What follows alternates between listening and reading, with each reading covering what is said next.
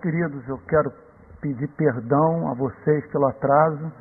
Tenho procurado ser zeloso pelo cumprimento né, do compromisso que firmei com vocês de estar aqui às oito, mas hoje ocorreu um imprevisto. A, a Globo News me chamou para uma entrevista agora, na, no centro do Rio, por conta de um dado que eles conseguiram colher com os hospitais da região metropolitana do Rio de Janeiro, com a Secretaria de Saúde, que é impressionante mesmo, que é o número de pessoas baleadas por dia no Rio de Janeiro. Todos os dias, 13 pessoas são baleadas. É impressionante o que está acontecendo. Então me chamaram para falar sobre é, esse cenário de desgoverno na segurança pública e que atingiu frontalmente a vida da Igreja Betânia, e especialmente né, a vida de um, de um anjo, de um doce, né? a família do presbítero Ivar, o presbítero Ivar. Né? Passei tanto quanto vocês o dia ocupado com, com esse episódio, pensando no sofrimento da família, o sofrimento da Betânia, o estado de, de perplexidade que nos assoma a teologia que carece de luz para que continue sendo para você e para mim palavra de Deus. E de maneira para que ser franco, amados irmãos, por estar tanto quanto vocês com o coração espremido pelo que aconteceu, eu pensei em tomar a liberdade nessa noite de, em vez de falar sobre justificação pela fé, que é o tema, de nós falarmos sobre a esperança cristã. Então, em vez de falarmos sobre Gálatas, nós falarmos sobre Romanos. Em vez de falarmos sobre o capítulo 4 de Gálatas, nós falarmos sobre o capítulo 8 da Epístola aos Romanos. Que, no meu trabalho como pastor, é o remédio que eu prescrevo quando estou lidando com aquele tipo de aconselhamento para o qual só a mais suprema esperança para consolar o coração do abatido. Quando todos os recursos faltam, quando você não tem mais o, o que dizer, é, quando a razão é, se mostra incapaz de responder objetivamente a questões que nos são apresentadas, então nós fazemos apelo é, essa experiência de pastores de todas as gerações, mundo inteiro, nós apelamos para Romanos capítulo 8, que aquece o coração, convence a mente e nos apresenta aquelas respostas mais amplas para o absurdo de, de experiências como essa que a família do presbítero Ivar está atravessando. Porque quando é a morte de um missionário, a morte de alguém é, que está servindo a Deus, às vezes num ambiente hostil, e que morre pela fé, a gente até consegue elaborar um pouco, embora o coração fique exprimido, mas uma coisa dessa, tão sem, aparentemente aos nossos olhos, sem propósito, tão aparentemente sem glória, aí faz com que a teologia entre em colapso e a gente careça daquela obra do Espírito Santo que faz com que a verdade seja comunicada ao nosso coração pela boca do próprio Deus. Então vou pedir que vocês abram a Bíblia em Romanos capítulo 8, versículo 18. Confesso a vocês também, estou vindo de uma, de uma semana muito difícil, lidando com assuntos áridos demais, mais morte nas favelas onde nós trabalhamos. Isso não para de acontecer, não aguento mais ver tanto sofrimento e, e, e, e lidar diariamente com tamanha impotência diante da inoperância das autoridades públicas. Mas vamos lá para Romanos capítulo 8, verso 18. Pai Santo, nós carecemos nesta noite da tua graça, porque a vida se voltou contra a nossa teologia. Nós queremos harmonizar os fatos aquilo que sabemos ser verdadeiro. Mas, Senhor, a mente entra em colapso, pois nos vemos diante do absurdo, do qual temos dificuldade de extrair alguma coisa de bom. Então, ajude-nos na nossa fraqueza, na nossa limitação, na nossa falta de intimidade contigo e console-nos e ajude-nos, Senhor, com a consolação que haveremos de receber, consolar os abatidos, Senhor. Em nome de Jesus, Senhor, derrama espírito de sabedoria e de entendimento. Haja abundante graça nessa noite, para a glória do teu nome. Amém. Então diz assim o verso 18 da carta de Paulo aos Romanos: Porque para mim tenho por certo que os sofrimentos do tempo presente não podem ser comparados com a glória a ser revelada em nós. Então, observem que o apóstolo Paulo, nesse versículo, ele não nega a realidade da dor, portanto, não há promessa bíblica que nos garanta a passagem por esse planeta sem derramamento de lágrimas, sem coração apertado, sem perplexidade, sem é, dificuldade de entender o curso de uma providência que muitas vezes se nos configura como cruel. Então, na verdade, o que nós observamos nessa passagem é que a Bíblia nos ensina com muita clareza que, por motivos que nos são inescrutáveis, e como dizia o grande Martin Lloyd Jones, a inescrutabilidade de Deus é o que mais nos faz tropeçar na vida espiritual, fato de nós não entendermos os seus caminhos. E, e essa providência, portanto, que muitas vezes se nos configura como cruel e, portanto, da qual nós temos dificuldade de entender o benefício que está por trás dessa forma estranha de amar, é no entanto, claramente apresentada, espero que esteja sendo claro, noite difícil demais de pregar. Ela é apresentada como tal nas Sagradas Escrituras. Os sofrimentos do tempo presente são das mais diferentes naturezas, envolvem tentações, envolvem perseguições, envolvem problemas com a nossa saúde física, psicológica, com a nossa estrutura frágil, envolve guerras, revoluções, tragédias naturais, e na verdade a Bíblia nos ensina também com igual clareza que este mundo é um vale de lágrimas e que estamos vivendo experiência análoga à experiência do povo de Israel no Egito, após sua saída fez um percurso até Canaã de 40 anos, segundo descrição do Antigo Testamento, um, um, uma travessia por um deserto de serpentes abrasadoras. Essa é a nossa condição. Então, são os sofrimentos do tempo presente. Então, são os sofrimentos que tem com esta presente era, são os sofrimentos que se relacionam ao mundo que se encontra claramente sob maldição. A Bíblia nos ensina isso com igual clareza.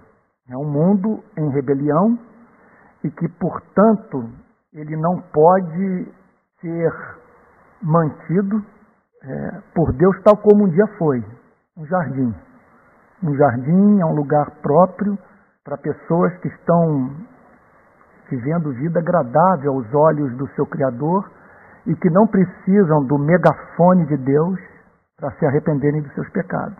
Quando seres criados à imagem e semelhança de Deus voltam as costas para o seu Criador, é necessário que Deus os retire de um jardim e os faça viver numa espécie de mundo que cause lágrimas aos olhos e lágrimas que permitam ver ao homem ver aquilo que ele perdeu a capacidade de enxergar.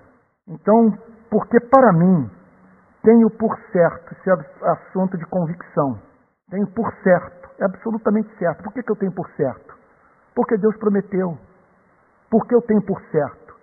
porque a santidade de Deus o exige. Porque se ele é santo, ele não haverá de tolerar que seu povo viva ad eterno como ovelha levada para o matadouro. Eu tenho por certo que os sofrimentos do tempo presente, de uma presente era. Então é um tempo que tem um prazo de validade, que vai chegar ao fim, repito, porque a santidade de Deus o exige. Deus não pode tolerar para sempre um mundo em rebelião contra a sua vontade. Os sofrimentos do tempo presente não podem ser comparados com a glória a ser revelada em nós. Portanto, o que o apóstolo Paulo está dizendo é que esses sofrimentos são reais. A palavra usada, então, pressupõe dor, pressupõe muitas vezes sentimento de abandono, o, o convívio com o silêncio divino, a necessidade de você ser amparado por irmãos, de ser objeto de uma graça especial que o faça no, no momento da, da maior tormenta poder dizer: a graça de Deus me basta, o seu poder se aperfeiçoa na fraqueza. Contudo, os sofrimentos do tempo presente não podem ser comparados com a glória a ser revelada em nós, porque esses sofrimentos, embora sejam agudos, eles são revelados na palavra de Deus como sofrimentos que têm um fim, que Deus os permite até que cumpram o seu propósito. Que eles não são tão agudos quanto poderiam ser, porque todos eles encontram-se sob o controle da vontade soberana de Deus e de um Deus que não esmaga a cana quebrada, não apaga a torcida que fumega e que não permite que nos sobrevenha tentação que roube o ser de nós, tentação que nós não possamos suportar a ponto de, de negociar a nossa relação com Deus. Já essa glória, ela representa a mais elevada felicidade que o homem poderia ter, que o homem poderia sonhar, que o homem poderia alcançar, porque a Bíblia declara que nem olhos viram, nem ouvidos ouviram, nem jamais penetrou em coração humano o que Deus tem preparado para aqueles que o amam. Ele não pode se comparar, porque quando nós chegarmos do lado de lá, quando nós cruzarmos o Jordão e lançarmos um olhar retrospectivo, um olhar para o nosso passado, para a nossa história, nós veremos sentido na dor, na lágrima derramada e, e seremos capazes de detectar propósito, cheio de amor, justiça e sabedoria em cada provação. Verso 19: A ardente expectativa da criação aguarda a revelação dos filhos de Deus. O apóstolo Paulo descreve a criação o que envolve o reino animal, envolve a natureza como um todo, envolve os seres humanos, aguardando com expectativa ansiosa a revelação dos filhos de Deus, a manifestação dos filhos de Deus, que hoje essa identidade está oculta. Nós olhamos para a experiência vivida pelo nosso irmão, meu Deus do céu, é a mesma experiência vivida pelo seu Wilson, lá da favela Mandela, em cujo barraco eu estive na sexta-feira passada. Estava lá o seu corpo né, no chão, massa encefálica esparramada pelo, pelo, pelo piso do seu barraco. Aí você olha, você não vê diferença entre, sabe, uma vida e outra. Contudo, a Bíblia diz que o nosso Salvador conhece suas ovelhas pelo nome. Ele sabe quais são os seus. E esse conhecimento que ele tem dessa a, a, nossa identidade oculta ao mundo, um dia ele será revelado, um dia será manifesto que nós somos filhos de Deus. Hoje nós nos pegamos passando pelas mesmas tormentas dos não cristãos passamos por sofrimentos que são é, é, análogos a todos, que, ou melhor, que, que, que, que fazem parte da condição humana. Nesse sentido, portanto, esse sofrimento ele é bastante solidário. Nós vemos que nas tragédias naturais, nos conflitos entre nações, em epidemias, cristãos e não cristãos, em não poucas ocasiões, igualmente sofrem. Contudo, nesse mundo em que nós somos considerados como ovelhas para o matadouro, a Bíblia revela com muita clareza que O bom pastor conhece suas ovelhas pelo nome. E que um dia essa relação especial que nós temos com Deus será do conhecimento da humanidade. A, revelação, a expectativa da criação aguarda a revelação dos filhos de Deus. O apóstolo Paulo empresta à natureza alma e a descreve como aguardando a parousia, a segunda vinda de Cristo, a criação de novos céus e nova terra, a revelação dessa nossa é, filiação divina, porque naquele mesmo dia a Bíblia declara que essa presente ordem haverá de passar e será inaugurada uma nova fase da relação do Criador com a sua igreja. Uma fase caracterizada por aquela espécie de consolação que enxugará dos olhos toda lágrima.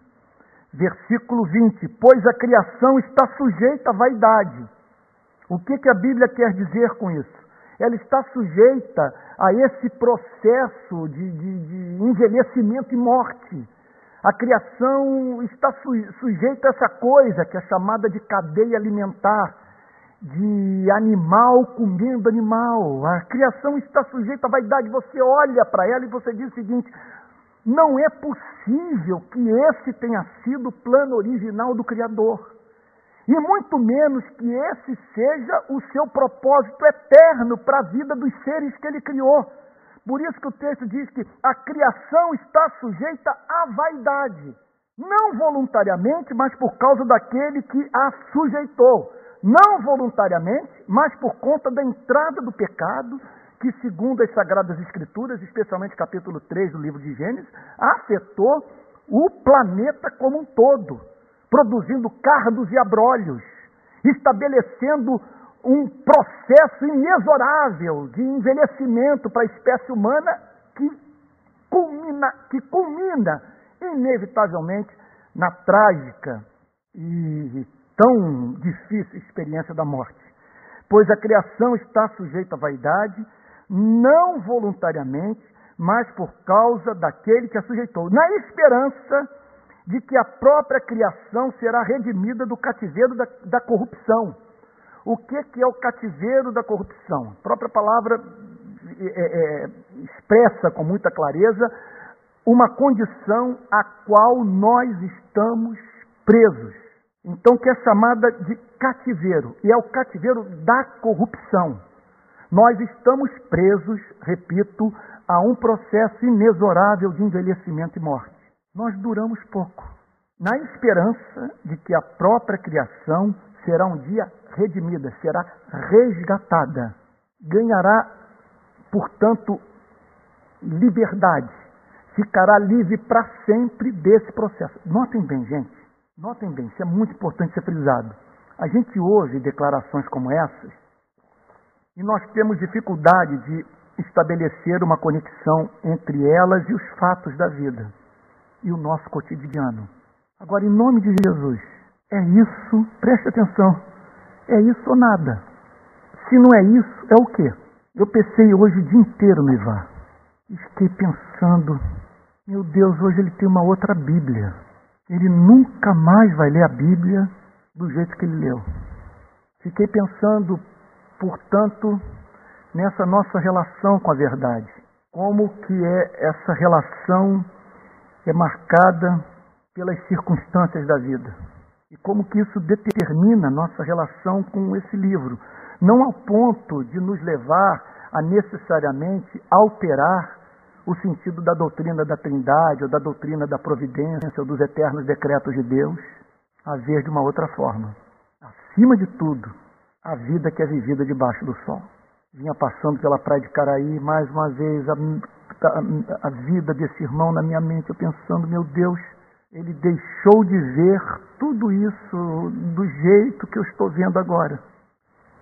É, é impressionante isso, sabe? De você. E agora o, o que lhe resta é Romanos capítulo 8. E essa é a grande verdade que, ao olharmos para irmãos na fé que passaram por experiências como essa, que nós podemos dessas mesmas experiências extrair. que você passa por certas provas na vida que acabam o levando a depender dessas promessas eternas, mas de uma forma toda especial para viver. Quando você passa por alguma prova que meio que o desconecta desse mundo, que faz com que o seu vínculo com esse planeta seja um vínculo estritamente missionário, enquanto que seu coração está no céu, num mundo que passou a se constituir no único que pode satisfazê-lo. E de fato era assim que nós deveríamos viver.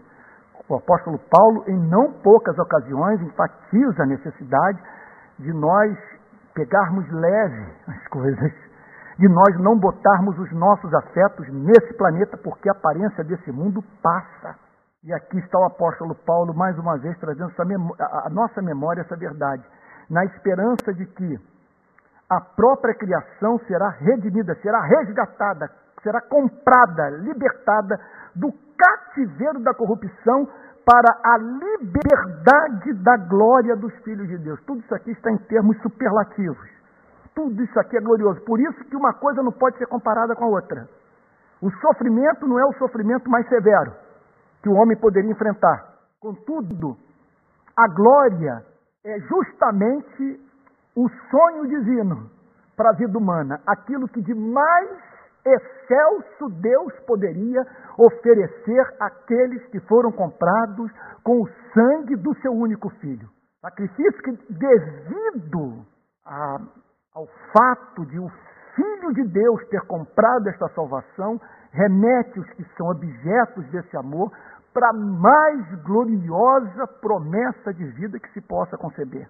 Então, na esperança de que a própria criação será redimida do cativeiro da corrupção para a liberdade. Então, liberdade em relação ao quê? Liberdade em relação a esse planeta. É, é finalmente nós ganharemos autonomia em relação a esta vida. Liberdade em relação a todo o processo de corrupção, a todo o processo de morte. Liberdade é liberdade da glória. Liberdade de seres que viverão em corpos incorruptíveis, liberdade de seres que ficarão livres da contaminação do pecado, do assédio do pecado, das tentações de Satanás, da maldade deste século, é liberdade da glória, da glória de seres que não poderiam viver de outra maneira em razão do fato de serem filhos de Deus. Observem, que o apóstolo Paulo está se dirigindo aqui a uma igreja sofredora. É, essa passagem é uma passagem eminentemente pastoral. Ele escreve pensando nesses que estão passando pelos sofrimentos do tempo presente. E no seu coração pastoral, ele quer consolá-los, quer enxugar suas lágrimas, quer vê-los no colo de Deus. Então o que, que ele faz? Ele extrai da doutrina, ou melhor, extrai da revelação aquelas doutrinas as mais excelsas, suficientemente gloriosas para enxugar toda lágrima, para consolar o coração e não permitir que percamos a esperança nesse deserto de serpentes abrasadoras. Verso 22. Porque sabemos que toda a criação, a um só tempo, geme e suporta angústias até agora. É impressionante isso fato da vida do qual é, ninguém consegue se evadir. Porque sabemos que toda a criação, a um só tempo, geme e suporta angústias até agora. Vejam o realismo das Sagradas Escrituras. Vejam como que a Bíblia, a Bíblia descreve esse planeta como um planeta de gemido. Um planeta no qual seres racionais e irracionais estão clamando por libertação ansiando por consolação, desejosos de se livrar do sofrimento desse tempo presente. Verso 23. E não somente ela, mas também nós, não somente a criação, mas também nós. Nós quem?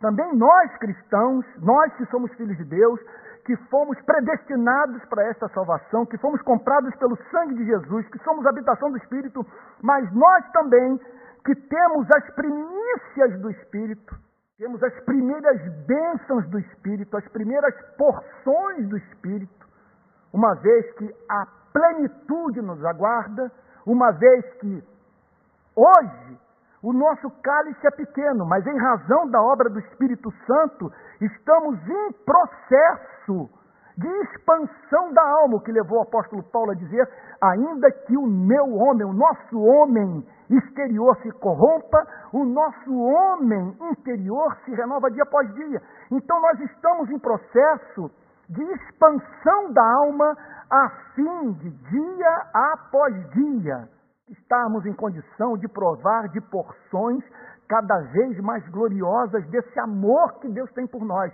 Por isso o salmista diz: abre bem a tua boca, que eu tô a encherei. Amplie a sua capacidade de provar desse amor, de conhecer desse amor, de se deleitar nesse amor, que eu lhe darei suprimento proporcional à sua ambição espiritual.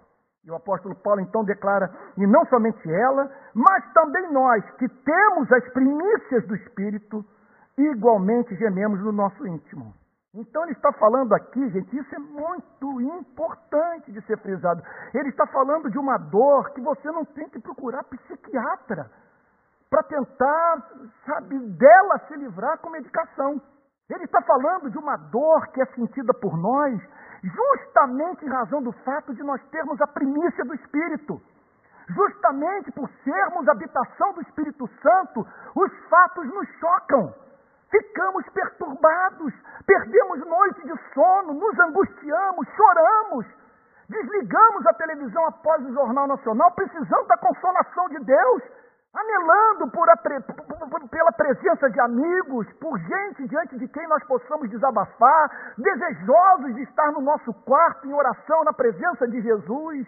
Gememos, olha o que o apóstolo Paulo diz, igualmente gememos em nosso íntimo. Então vocês observem o que o apóstolo Paulo está dizendo aqui é que a conversão, é incrível isso. Como que o cristianismo, aliás, eu abro um parênteses aqui, como que o cristianismo é dialético. Porque ele, ele fala de uma vida abundante.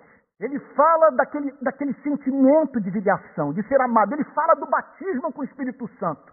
Ele fala do êxtase da alma. Ele fala do crente em condição de escrever o seu salmo de adoração. Ele é o meu pastor e nada me faltará. Certamente bondade e misericórdia me seguirão todos os dias da minha vida e habitarei na casa do Senhor para todo sempre. Ele fala então o cristianismo da capacidade de nós sentirmos a doçura do mel ele fala então da, sabe, dessa obra da graça divina que nos habilita a provar desta felicidade que o mundo não conhece, que o mundo, que, que o mundo desconhece, que nos permite sentar à mesa do Pai e ter comunhão com Ele. Preparas-me uma mesa na presença dos meus adversários, unges minha cabeça com óleo, o meu cálice se transporta, o meu cálice, o meu cálice transborda. Contudo, há uma verdade paralela a essa. Que verdade é essa? Esse processo que nos faz tornar sensíveis para o belo, para o bom, para o justo. Esse processo causa angústia, nos faz gemer. Olha, eu vou dar um exemplo da minha vida. Com muito constrangimento eu faço.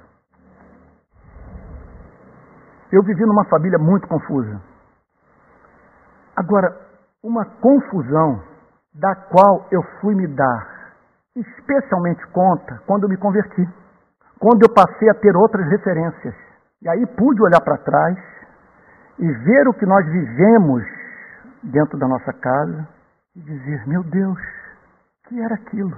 Como podíamos tolerar o que acontecia dentro da nossa casa? Você passar uma vida inteira, entre outras coisas, poderia mencionar várias, sem ter dado graças por uma refeição, nos momentos de aflição, você não tem um pai dentro de casa que podia dizer, filho, Deus proverá. De você apelar para o paganismo, com todas as consequências psicológicas disso para a vida de todos os membros da família. Então o que, que a conversão faz? A conversão, ela remove essa crosta que envolvia o nosso coração. Ela quebra a blindagem ela nos torna sensíveis e por isso nós vamos nos encontrar no monte olhando para Jerusalém e chorando com Jesus. Vocês estão entendendo o ponto? Por isso que o texto diz, e não somente ela, mas também nós, que temos as premissas do Espírito, igualmente gememos em nosso íntimo, aguardando a adoção de filhos. Não que nós não sejamos filhos adotados, não que nós não sejamos amados por Deus, mas aguardando a plena fruição desta adoção, aguardando a adoção de filhos, aguardando, aguardando a posse final da herança, o viver numa sociedade santa. Como diz Jonathan Edwards, uma sociedade na qual não haverá inveja, não haverá ressentimento, não haverá mágoa, porque todos serão excelentes. E por serem portadores de uma excelência tal, nós nos regozijaremos com a honra que Deus concederá a cada um dos seus eleitos. Gememos em nosso íntimo, aguardando a adoção de filhos, e ele, e ele destaca aqui a redenção do nosso corpo. O dia em que nós ficaremos livres do corpo, tal como ele é hoje. Não que haveremos de viver uma chamada vida, conforme alguns chamam de desencarnada. Não que viveremos eternamente num estado, vamos assim dizer, estritamente espiritual. Que a Bíblia diz que a ressurreição se dará do corpo. O que o apóstolo Paulo fala é da redenção deste corpo, tal como foi afetado pela queda. E quantos problemas nós temos com o corpo, não é verdade? É impressionante. O apóstolo Paulo anelava por isso. Verso 24, eu termino no 25. Porque na esperança fomos salvos. Esse é um elemento do evangelho do verdadeiro cristianismo. O elemento da esperança. Você se converte, você tem um encontro com Deus, você passa a ter esperança, você passa a se preocupar, inclusive, com isso. Você passa a ter novas ambições. Na esperança fomos salvos. Ora, a esperança que se vê não é esperança, pois o que alguém vê, como espera. Aqui que está o problema. Aqui, aqui se encontra o drama que nós estamos vivenciando hoje, que o querido pastor Tel, querida Igreja Betânia, precisarão de graça para ele suportar nos próximos dias.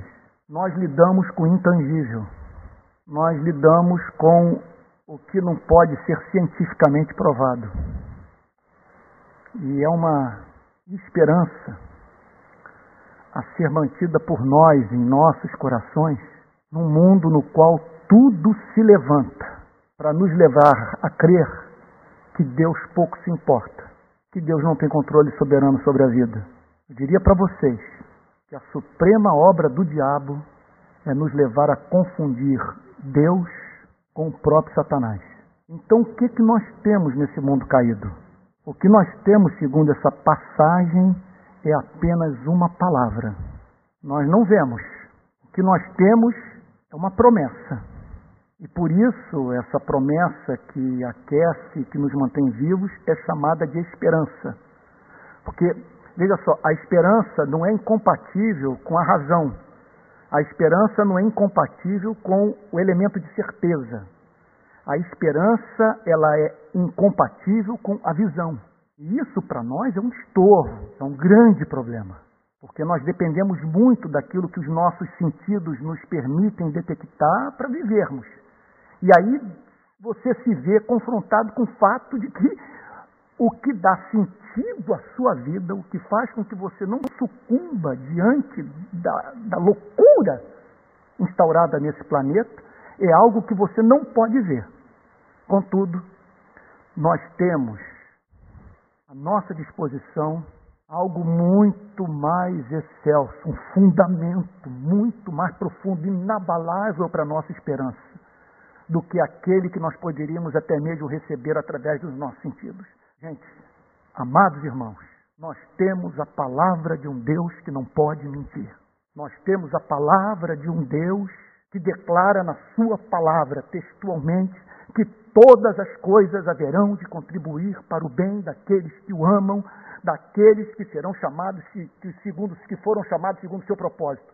Outro ponto.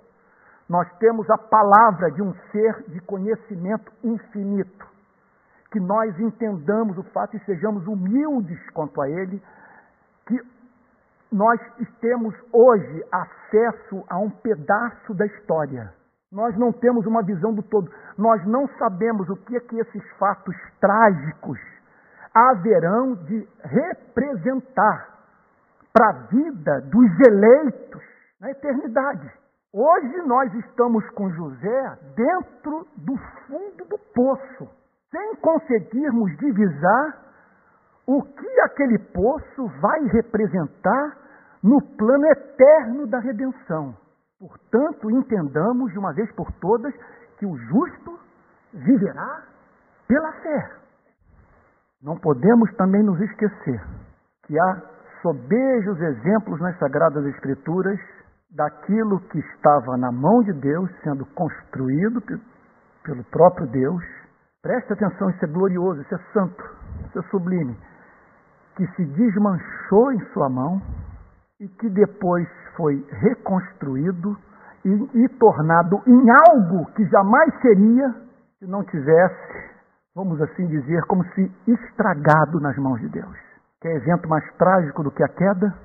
Subitamente você vê corpos humanos envelhecendo, a natureza produzindo espinhos, animal devorando animal, mas justamente essa queda foi o que possibilitou a vinda de nosso Senhor e Salvador Jesus Cristo e permitindo com que nós conhecêssemos o amor de Deus numa extensão que não conheceríamos se nós não tivéssemos nos rebelado contra o Criador.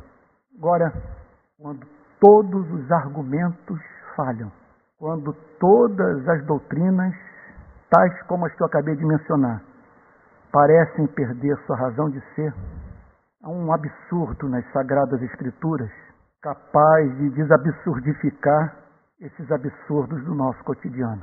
É o Filho de Deus ser moído pelas nossas transgressões. De saber que o sofrimento humano ele foi compartilhado, foi vivido, foi encarnado pelo próprio Filho de Deus. Isso é o que de mais impressionante existe na vida e que levou o grande teólogo inglês John Stott a dizer a seguinte coisa: quando perguntado sobre. Eu acho que eu já citei isso aqui numa pregação na Igreja Betânia. Me permitam é, repetir a declaração de John Stott. Perguntaram a ele qual foi o livro mais importante que você escreveu em sua vida. Ao que ele respondeu: A Cruz de Cristo. Por quê?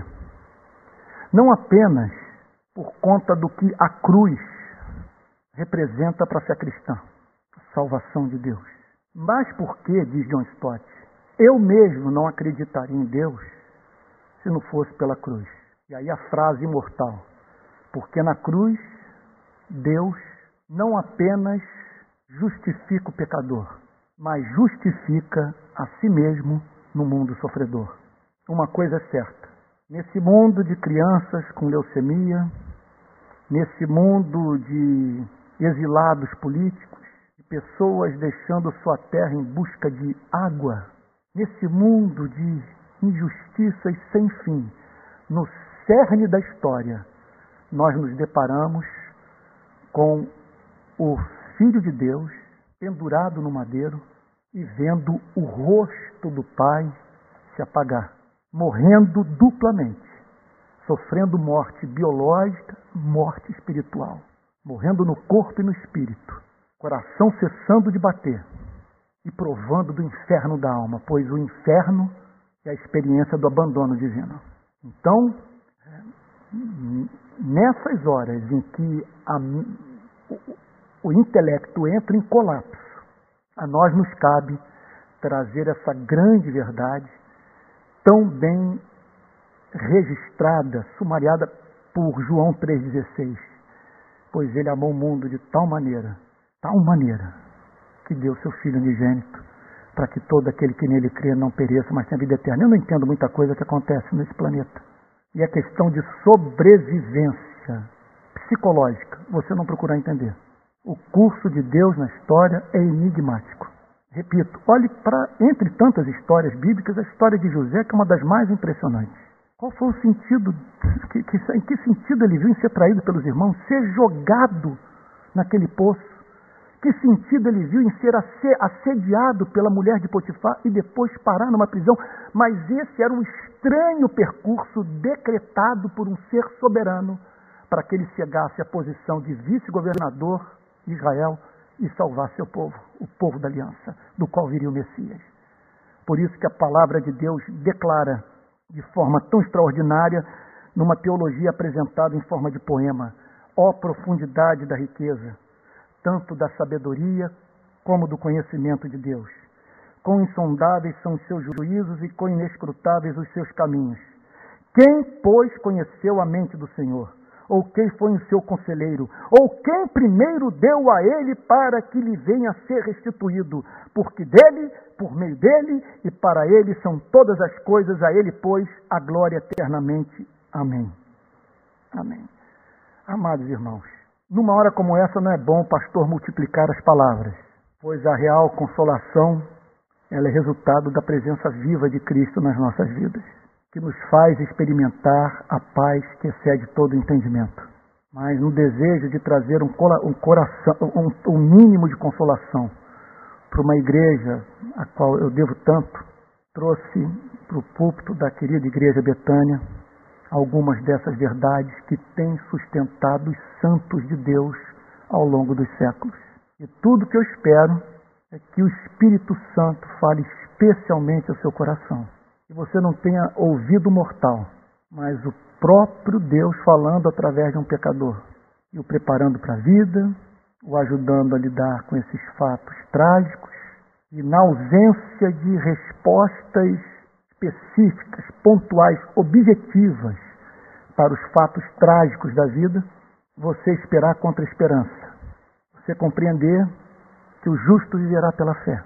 E que a esperança que nós vemos não é esperança. E que o que nos mantém, em última análise, nas noites de tempestade, é a palavra de Deus. Do Deus que não pode mentir. Do Deus que selou com o sangue do seu filho suas promessas para a sua e para a minha vida. Que Deus te abençoe muito, em nome de Jesus. Pastor Tel, se os irmãos quiserem, não sei se cabe num momento como esse alguma espécie de interação, alguma dúvida, alguma questão, se não passa a palavra imediatamente para o pastor Tel para ele orar por nós.